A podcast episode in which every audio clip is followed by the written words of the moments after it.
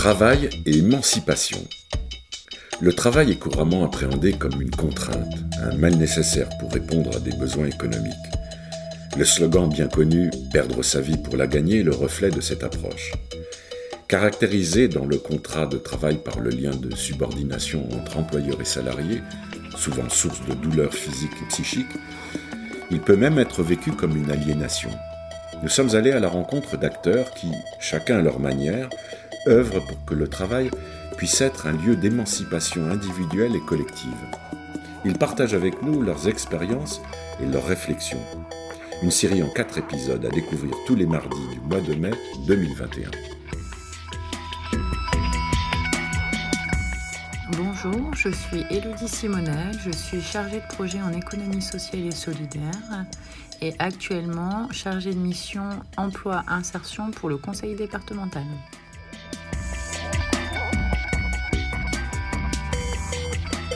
L'insertion, en fait, c'est un processus qui conduit une personne à trouver sa place dans la société. Ça peut être aussi bien social ou professionnel, et quand il s'agit des deux, on parle d'insertion globale. Il faut faire attention en fait à faire la distinction entre insertion et réinsertion. Depuis 1988, euh, avec la création du RMI, c'est-à-dire l'ancien RSA, le terme réinsertion s'applique uniquement pour les personnes sortant de prison. L'idée d'insérer, c'est vraiment d'accompagner une personne dite éloignée euh, de l'emploi et de la préparer à trouver bah, justement un emploi sur le marché du travail. Pour identifier cette personne, en fait, il y a certains critères euh, plutôt institutionnels, enfin dits institutionnels, comme demandeur d'emploi depuis plus d'un an, bénéficiaire du RSA, mais aussi et surtout des critères plus subtils à identifier, à diagnostiquer. L'objectif, c'est avant tout de lever les freins à l'emploi. Il y en a un certain nombre, mais les plus connus et récurrents sont bah, le logement, la santé, la mobilité ou encore la garde d'enfants. Mais de plus en plus, l'utilisation, ou plutôt l'absence d'utilisation du numérique est un problème. Il existe deux courants de pensée sur la stratégie à adopter. D'un côté, il y a ceux qui pensent qu'il faut régler les problèmes avant d'être mis en situation de travail, ce qui paraît logique. Mais euh, il y a d'autres personnes, comme moi, qui pensent au contraire qu'il faut passer à l'action et travailler pour résoudre ces problématiques.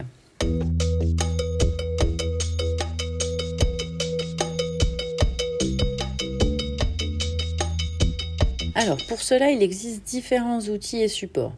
La plus connue d'entre elles, c'est la, la SIE, en fait, c'est-à-dire une structure d'insertion par l'activité économique. Il s'agit généralement d'une entreprise ou d'une association. Celle-ci est agréée par l'État et elle fournit du travail pour une durée maximum de deux ans. Mais surtout, c'est pour ça qu'elle obtient des financements, c'est qu'en fait, elle fournit en parallèle un accompagnement, c'est-à-dire qu'elle aide les personnes à résoudre leurs difficultés sociales, tout en les accompagnant dans leurs futurs projets professionnels, soit par le biais de la formation, mais aussi et surtout grâce à la mise en situation de travail qu'elle fournit. Euh, ça implique la notion de choix, c'est-à-dire de passer à l'action, de faire le choix de changer sa situation actuelle. En gros, vous pouvez fournir tous les outils. Si la personne ne souhaite pas être aidée, ça ne fonctionne pas. On le voit dans, dans, la santé, par exemple. Vous pouvez euh, euh, fournir le rendez-vous, l'enveloppe timbrée, tout mettre en œuvre, euh, on va dire du, du transport jusqu'au résultat et, et, sans débourser un centime. Si la personne n'a pas envie de se soigner ou même de se diagnostiquer, ça fonctionne pas. Donc c'est pas toujours une question euh, financière ou technique. Ça c'est important de, le prendre en compte. En fait, le tout, c'est une question de motivation. Et ça, ça, repose principalement sur la notion d'estime et de confiance en soi. Et c'est là que la mission des travailleurs sociaux est très importante. En fait, c'est pour leur donner envie euh, aux personnes de s'en sortir et donc de rentrer dans un dispositif du type SIAE. Je préfère parler d'empowerment. Alors ce nom barbare, et encore en anglais, en fait sa traduction exacte, ça correspond au mot euh, responsabilisation.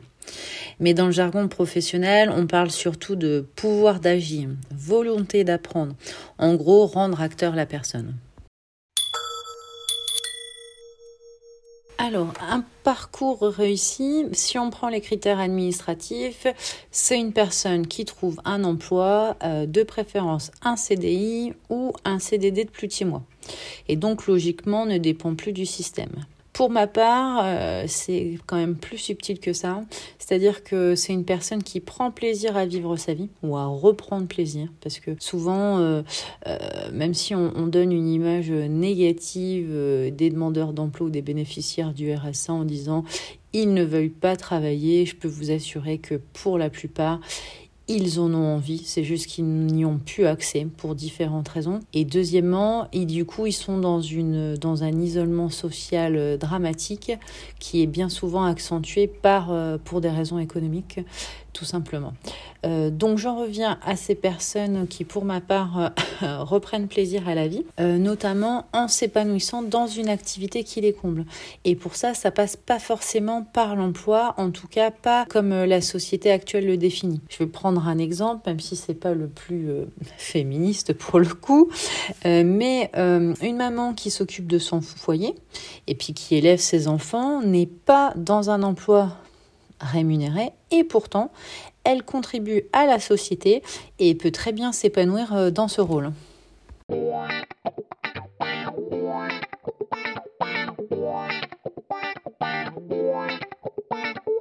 Ce qui leur manque, euh, sans parler du salaire, en fait, c'est vraiment un but. Un objectif à la fois pour se lever le matin, ce qui ne veut pas dire que ces personnes-là se lèvent à midi, mais surtout un objectif à long terme. En fait, bien souvent, ces personnes, elles ont perdu espoir. Pas seulement celui de trouver un emploi, euh, mais qu'il leur arrive quelque chose de bien dans la vie. Alors ça peut paraître exagéré, mais on en revient à cette notion d'estime de soi, celle qui donne la fameuse motivation. Souvent, les personnes, elles ont plus de rêves, plus d'envie, et même des passions simples au quotidien. C'est vraiment la vie sociale qu'apporte une activité professionnelle qui, qui manque. Souvent, on pense tout de suite à, la difficulté physique. Alors, euh, c'est le cas, hein. dans certains métiers, on va pas... Va pas le nier, mais euh, par expérience, euh, bien souvent, c'est les autres. Quand je dis c'est les autres, c'est des personnes négatives. Ça peut être un, un chef tyrannique, ça peut être des collègues malveillants. souvent, c'est ça. Les personnes sont usées et en plus, malheureusement, elles ne savent pas comment réagir. C'est-à-dire qu'au lieu d'aller voir, euh, si c'est les collègues, aller voir un responsable en disant euh, changez-moi d'équipe ou, faisons quelque chose, euh, ou au niveau d'un responsable, aller peut-être se renseigner auprès d'un service juridique, je ne sais pas.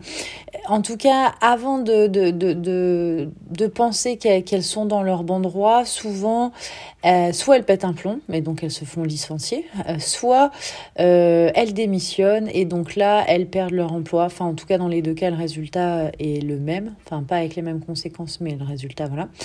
Et derrière, c'est souvent euh, des traumatismes qui font que ils n'arrivent pas à surmonter ça et donc retrouver un emploi. Soit parce que la personne euh, était longtemps dans une entreprise heureuse et elle s'y voyait faire sa carrière et du coup, bah voilà, euh, elle en est sortie, elle n'a pas digéré et, et inconsciemment, c'est pour ça qu'elle retrouve pas du travail. Pour d'autres, ben, si euh, justement elle a pété les plombs et que ça s'est mal passé, ben, au niveau de sa réputation, ça peut être compliqué, surtout sur des petits territoires ruraux comme les nôtres où tout le monde se connaît. Mais vraiment, pour moi, ce qui, ce qui abîme les gens, euh, de manière générale, c'est souvent, bah, comme je le disais, les autres, puis ce, côté manque de reconnaissance. C'est-à-dire que euh, en France, on, critique facilement, mais on n'encourage pas, même quand c'est bien. Bah, si c'est bien, c'est bien, j'ai pas à le dire. Et pourtant, euh, c'est ce qui fait toute la différence. J'en reviens encore et toujours à cette notion d'estime de soi, confiance en soi. Moi, je l'ai vu dans l'accompagnement professionnel parce qu'à un moment de ma vie, euh, j'ai fait, euh, j'étais vraiment conseillère en insertion. Et on se rend compte que si vous donnez de l'espoir et de la confiance aux gens, mais comme on dit, ça leur fait pousser des ailes, ils sont capables de, tout faire. Et en plus, on n'a pas besoin d'en faire beaucoup dans le sens où ils ont tellement pas l'habitude d'avoir, d'être valorisés euh, et, ben voilà, ça fonctionne très bien et, les gens peuvent aller très haut et très loin.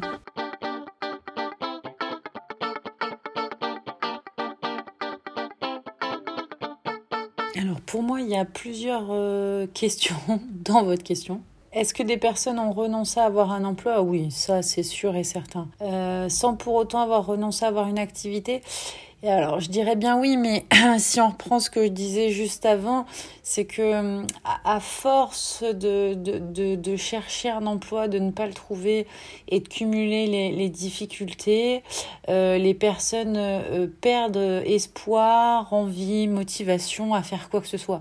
Je vous disais, hein, même des, des passions quotidiennes où, où nous, on, on, trouve de l'épanouissement à, à, des petites activités, alors qui, qui ne sont pas forcément euh, qui n'ont pas forcément un surcoût financier. Hein. Il y a des activités comme aller se balader dans la forêt, euh, ça demande pas de payer un abonnement dans un club de sport et du matériel qui vaut une fortune.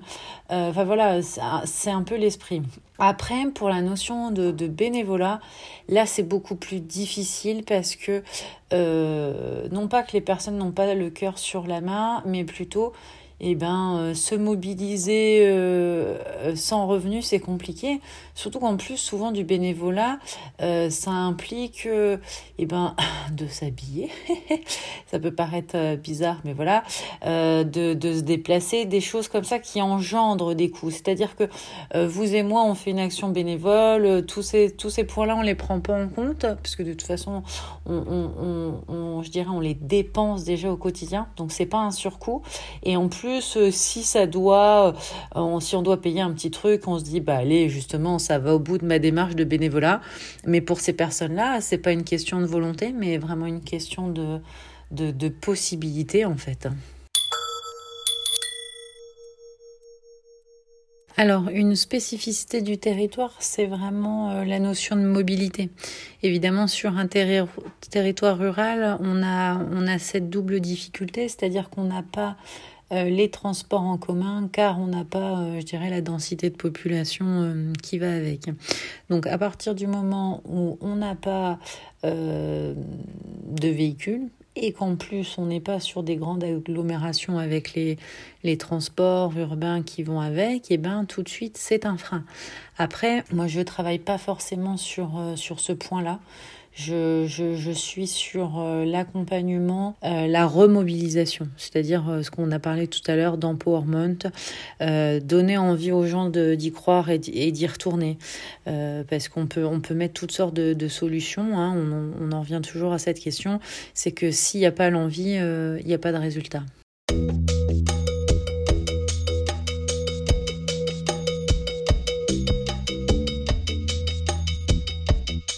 Alors, ce qui est en train d'émerger, c'est euh, plusieurs choses.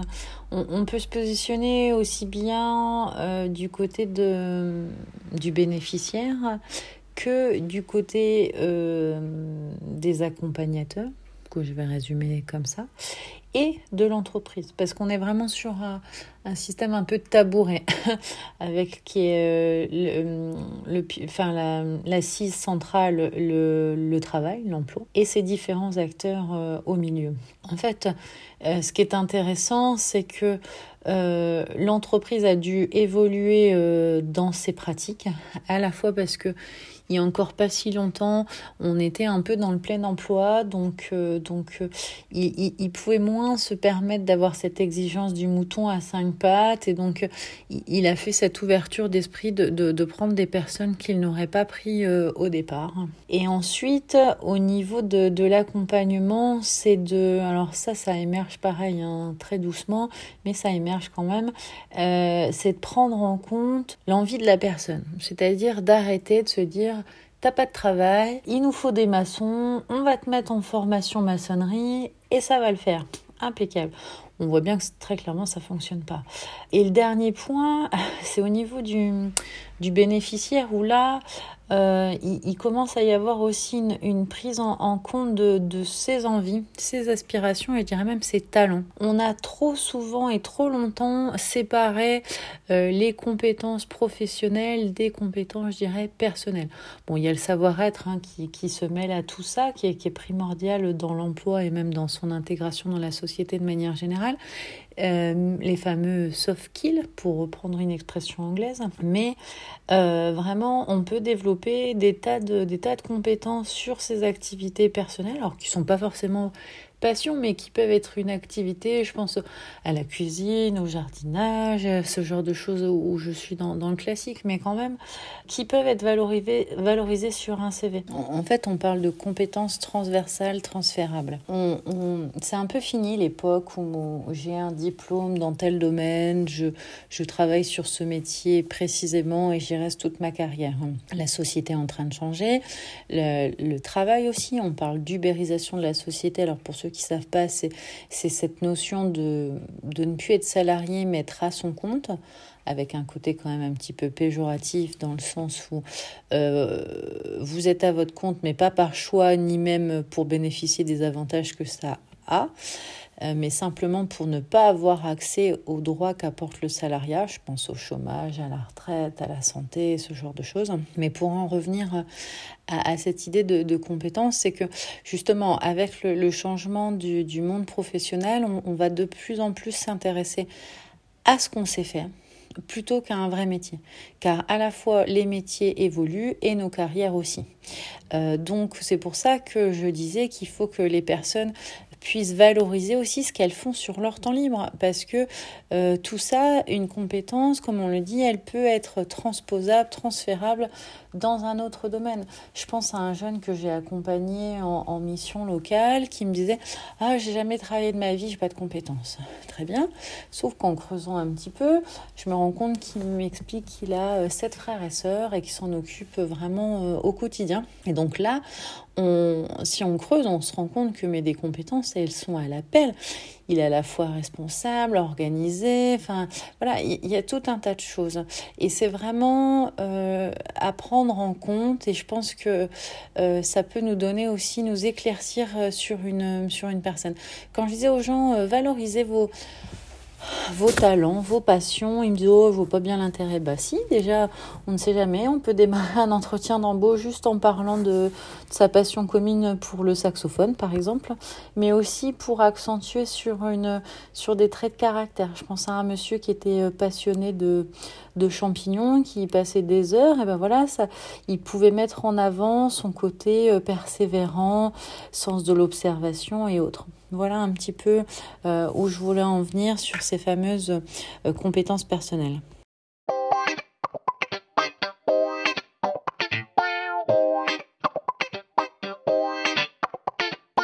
Alors euh, oui et non, c'est-à-dire non parce qu'actuellement je suis vraiment sur un dispositif, comme je le disais, sur sur le fameux empowerment, confiance en soi et, donner envie euh, aux gens d'agir. Mais euh, j'ai eu l'occasion d'accompagner vraiment les personnes sur euh, leurs aspirations, leurs envies et leurs compétences et surtout le, le relation à l'entreprise. Faire changer les mentalités des, des entreprises, c'est important parce que on parle beaucoup d'employabilité, c'est-à-dire euh, euh, les critères pour une personne à bien s'intégrer euh, dans l'entreprise, mais on n'évoque jamais l'employeurabilité. Et je sais, ça fait un peu un mot un peu barbare, mais c'est dans l'autre sens, c'est-à-dire qu'est-ce que fait une entreprise pour bien intégrer son salarié? Il y a très longtemps, il y avait des livrets d'accueil, il y avait un, peu un tuteur dans le premier temps, parce qu'on était forcément sur des, des emplois des missions longues. On voit bien qu'avec euh, le développement de l'intérim et puis la, la, notion vraiment euh, rentabilité, productivité. Il y a beaucoup de choses qui sont, qui sont passées, qui ont, qui ont évolué et changé. Et euh, aussi, je parlais tout à l'heure un peu de la, du côté humain, euh, chef tyrannique, collègue malveillant, où, où, il y a cette idée que euh, faut tout de suite être opérationnel, on n'a pas d'empathie ni de ni presque de sympathie, et donc euh, donc ça peut poser problème. Et puis c'est vrai que certains employeurs sont exigeants extrêmement vite, ce qui peut s'entendre, mais qui ne fournissent pas forcément les outils et les informations pour une bonne intégration dans l'entreprise.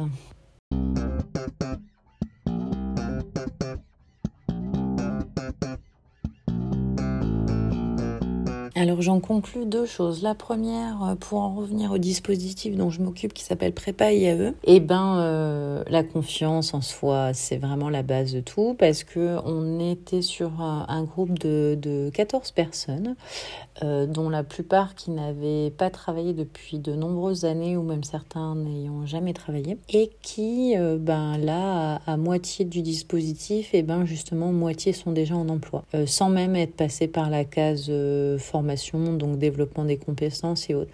Simplement, l'envie d'y aller, rêver, avoir des projets, du coup se donner les moyens de voilà. Je reviens pas, je reviens pas sur ce point, mais mais c'est très important parce que je le savais déjà, mais là d'en avoir la preuve et de pouvoir la montrer à tout le monde, je, trouve ça vraiment génial. Sans parler de ses parcours de vie, parce que on n'est pas en train de parler de chiffres. Hein. Euh, il y a des humains derrière, il y a des vies entières avec des enfants, des conséquences, et, et donc euh, c'est magique. Je, je suis ravie pour eux et pour les autres, même s'ils sont pas encore en emploi. Je je les, je les vois évoluer au fil des mois, des semaines et, et, et je, je, sais qu'il y a plein de belles choses qui, qui leur attendent. Et, et le deuxième point, euh, au niveau de la, toujours cette notion de conclusion, c'est si on en revient sur cette idée de compétence, je pense qu'on devrait nous conseiller dès notre plus jeune âge de, de, constituer un portefeuille de compétences, de le notifier, de, l'organiser. Alors, je ne vais pas rentrer dans les détails ici, mais euh, c'est très important parce que pour ceux qui ont déjà été amenés à le faire, c'est fastidieux, c'est lent. Et peu importe, euh, je dirais, son métier, euh, on ne sait pas expliquer ce qu'on sait faire, comment on le fait, on sait plein de choses, mais comment l'écrire? Et donc euh, y être accompagné euh, dès sa scolarité à constituer ce fameux portefeuille de compétences pour pouvoir l'enrichir, évoluer et, et, le fournir à tout moment, je trouve que ça me paraît indispensable.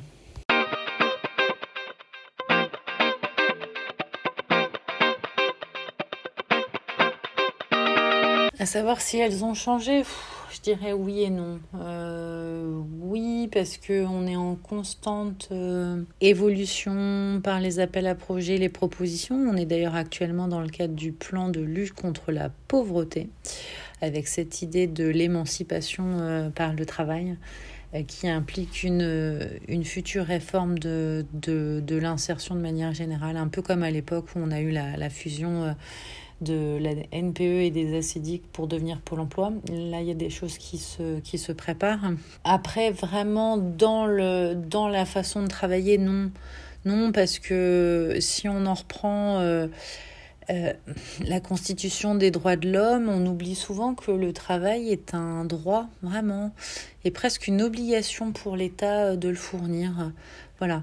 Alors, je ne vais pas me lancer dans, un grand débat philosophique à ce sujet, mais voilà, prenez le temps de relire euh, cette constitution. Euh, voilà, le travail est un, est un droit euh, essentiel. Pour les petits curieux, il s'agit de l'article 23. Si ça va dans le bon sens, euh, difficile à dire parce que euh, si on prend l'exemple euh, du revenu universel, on a d'un côté l'idée que ça pourrait rendre les gens, enfin, accentuer la, notion d'assistanat et que les gens ne fassent pas. Mais de l'autre, on peut aussi se dire que euh, si les personnes ont, un revenu de base assuré, ça pourrait les encourager à développer leur activité, à développer des actions de bénévolat, euh, des mamans à peut-être s'arrêter le temps de s'occuper d'un enfant, euh, ce genre de choses.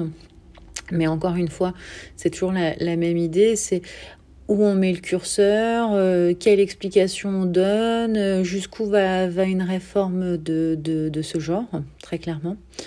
Euh, moi, je le, je le, vois plutôt d'un côté euh, plutôt positif parce que on le voit bien que dans certains dispositifs, euh, je pense notamment au niveau de Pôle Emploi, où, où on met des gens en formation, on les convoque, etc ils n'ont pas envie, très clairement. Ils sont, ils sont heureux de, de leur vie. Peut-être euh, pour certains, on ne comprend pas parce que c'est peut-être un peu trop chichement, mais voilà. Ils ont, euh, ils ont leur, leur mode de vie tranquille et ça leur va très bien. Ils n'ont absolument pas envie de travailler. Alors je veux surtout pas faire de cet exemple un, cliché, surtout que c'est plutôt une minorité, mais il faut quand même se l'avouer, il y en a. Et, je trouve que du coup, cette notion de revenu universel pourrait déjà euh, alléger le travail aussi bien euh, des formateurs que des accompagnateurs, ou ces gens qui n'ont pas envie ne sont pas forcés de venir pour faire semblant. Et deuxièmement, encourager ce que je disais, euh, des gens à, développer leur, leur, leur, emploi, leur activité. Parce que souvent, c'est la peur de, de lâcher un, un, emploi stable et donc un revenu euh, régulier. Et puis, euh, d'autre côté, faire une pause dans sa vie, s'occuper d'un parent vieillissant ou faire ce, ce genre de choses qu'on se dit, oh, mais comment je, vais, comment je vais survivre déjà à l'instant T? Et surtout, est-ce que j'arriverai à retrouver une activité euh, par la suite? C'est pour ça qu'à mes yeux, euh, le revenu universel euh, peut dans certains cas être intéressant et aussi pour arrêter pour reprendre l'expression un peu ces boulots euh, bullshit, euh, où il y a des, des, des, métiers qui, qui, sont vraiment vides de sens. Je contrôle si euh, telle personne a bien pointé, je fais de la papasse administrative pour d'un côté je te rembourse ça, mais de l'autre côté tu me repayes en impôt de l'autre côté. Enfin vraiment c'est du travail pour du travail. C'est vrai que ça donne de l'emploi salarié dans le tertiaire, mais est-ce que c'est vraiment pertinent? Et donc en termes d'économie, voilà, on pourrait avoir cette réflexion c'est vrai que ça peut être polémique euh, comme sujet.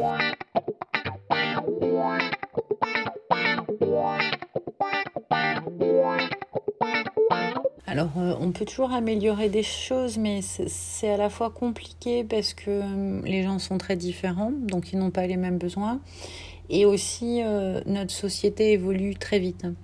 dans certains cas, le temps qu'on diagnostique une situation, qu'on réfléchisse aux outils, qu'on les mette en œuvre et que ça s'applique, et eh ben on est déjà plus dans le coup. Donc du coup, c'est pas forcément, euh, euh, on va dire, euh, un problème de la part des collectivités, enfin tout du moins d'une mauvaise volonté. Ça, c'est le premier point.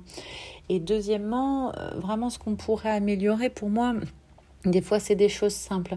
Alors, on va un peu s'éloigner du sujet, mais ça reste quand même la, notion euh, d'emploi, insertion professionnelle, mais euh, dans le monde de la création d'entreprises. Euh, alors, un peu moins sur un territoire rural, hein, c'est toujours la même chose, mais on a beaucoup de structures d'accompagnement avec, des tas de dispositifs, excusez l'expression, mais avec un pognon monstre pour, pour vraiment mettre en œuvre euh, des actions, des accompagnements. Je ne dis pas que c'est pas nécessaire, hein. loin de là mes propos. Néanmoins, euh, dans un certain nombre de cas, je dirais un tiers de ces budgets-là serait consacré à juste donner une enveloppe, je ne sais pas, de, de 1000 euros, 1500 euros euh, à tout créateur d'entreprise serait, pour, à mes yeux, beaucoup plus bénéfique et productif. Très clairement, parce que des fois, c'est juste ce qui manque pour démarrer, pour payer des frais bancaires ou loin local, j'en sais rien. Mais voilà. Et que du coup, euh, ce serait beaucoup plus performant à mes yeux.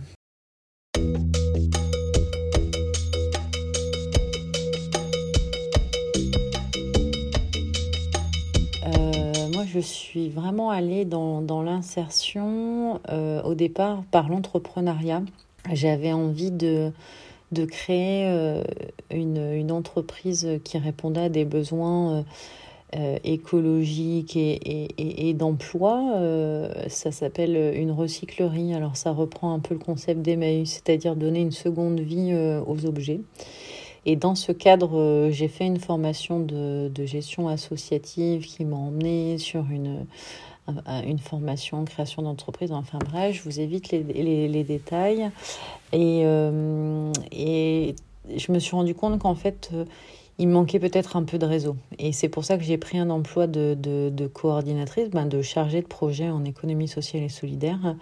Et, et c'est là que ça m'a donné une autre vision. Euh, de l'emploi, du travail et, cette envie de, développer des actions pour donner du travail à, plein de monde, euh, voilà, ça, donne des ailes. ça, c'est pour la, première, euh, je dirais, euh, phase ou étape de, de, ma carrière. Et ensuite, euh, je suis passée de l'autre côté de la barrière, c'est-à-dire que j'ai fait de l'accompagnement.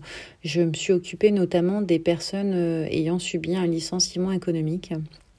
Et donc là, euh, il a fallu, bah, moi, dans mon projet personnel au niveau de mon CV, valoriser ces fameuses compétences transversales, transférables dont on évoquait tout à l'heure. Donc connaissance des politiques de l'emploi, des formations, des acteurs, ce genre de choses.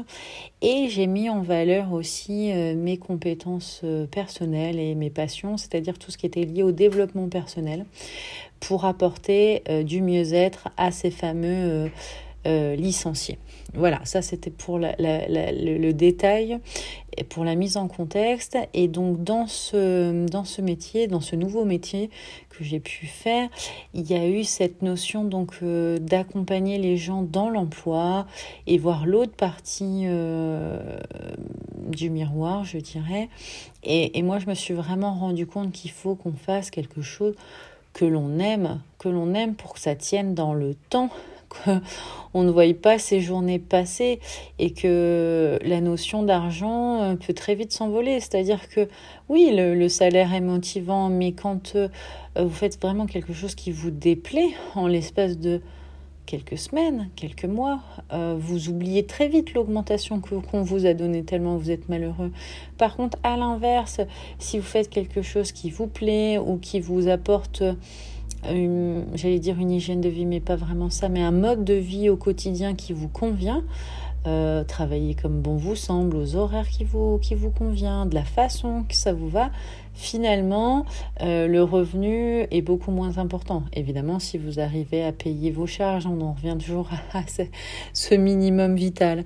Mais, mais voilà, vraiment, c'est ça que je, je souhaiterais conclure, c'est que le rapport au travail, même si le mot travail vient dans sa traduction euh, objet de torture, moi je vois vraiment plutôt le, le travail comme comme euh, une, une, activité. C'est pour ça que quand je parle des, des personnes, et on, a eu hein, cette question un petit peu précédemment, c'est que le, le travail, c'est pas forcément euh, quelque chose de, de, rémunéré avec un cadre, mais vraiment une activité où on se sent utile et où peut-être même on se rend utile. J'aimerais conclure par une citation qui reprend aussi cette notion que chaque fin est le début de quelque chose.